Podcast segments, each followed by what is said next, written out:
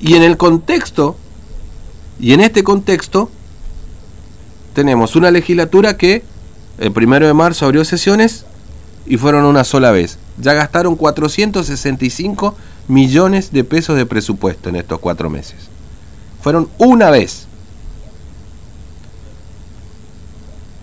El Consejo Deliberante no está sesionando hoy porque bueno, hubo un caso de COVID-19, pero el concejal Fabián Olivera presentó un proyecto de ordenanza para reducir el 50% de la dieta que reciben los concejales en principio. Vamos a conversar con él, está en línea con nosotros.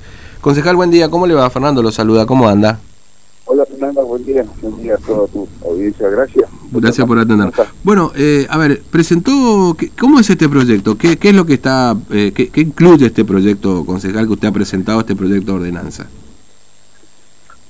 Bueno, dimos el puntapié inicial, creo que de, una, un gesto que necesitaba la sociedad para el momento que se estaba pasando y creo que lamentablemente esto va a seguir porque los casos siguen aumentando. Es un proyecto de ordenanza y un proyecto con fuerza de ley también para la legislatura. presento y bueno, gracias a Dios también me están acompañando algunos concejales también en la misma sintonía. Mm. Te pido la reducción del 50% del sueldo de los, del intendente, de los secretarios, subsecretarios y directores y jueces de falta de la municipalidad, obviamente también de los concejales. Lo mismo para el gobernador, los ministros de su gabinete, los ministros del Superior Tribunal de Justicia, los secretarios, los subsecretarios y los directores del gobierno provincial mm. por tres meses para que ese dinero sea destinado a, al sector de, salud que la está pasando muy, muy complicado. Estamos viendo los anuncios de, que se está colapsando las, las camas, el oxígeno, no, no está dando abasto.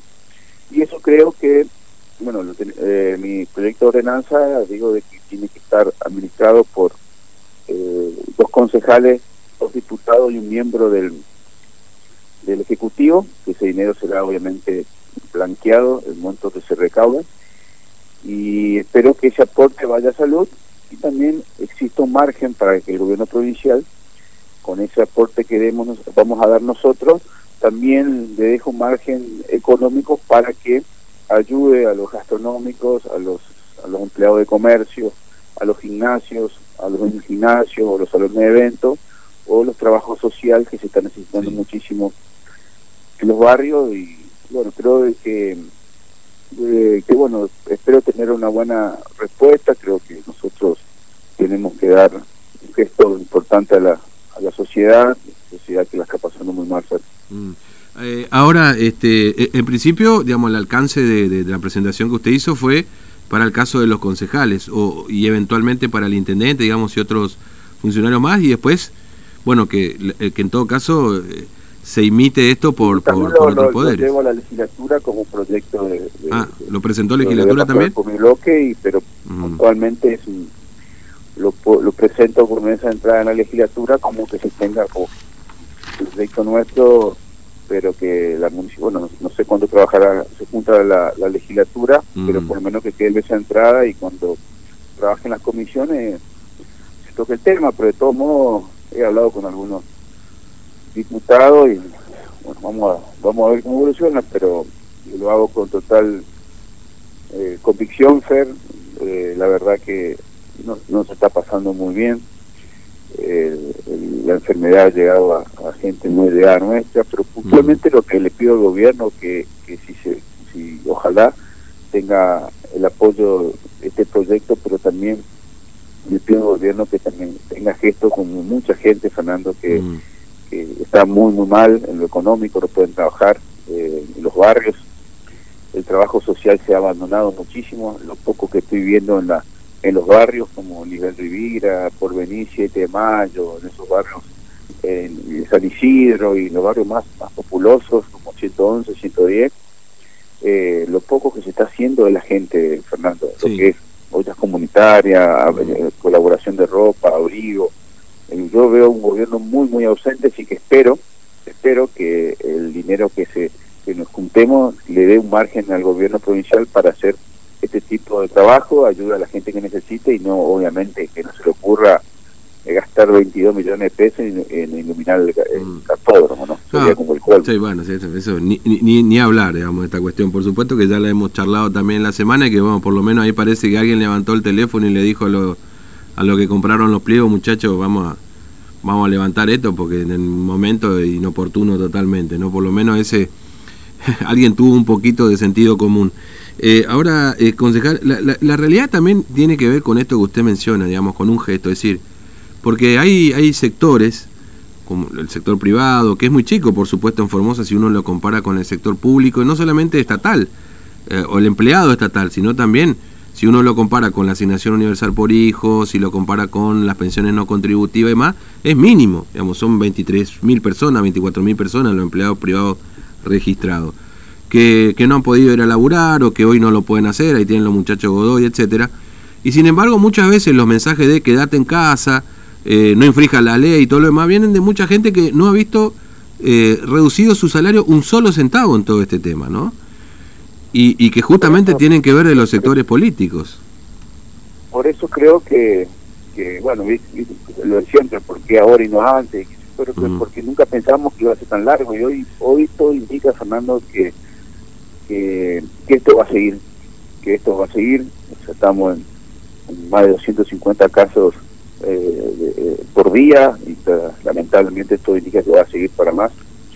Y me parece que hay que ser solidario, hay que ser unido y solidario, pero con gestos, no con el discurso, ¿no? Porque hablamos de unidad y hablamos de solidaridad y, vemos funcionarios muy, muy alejados de la realidad, vemos funcionarios en su casa, funcionarios que han dejado militar y tenemos el permiso para circular.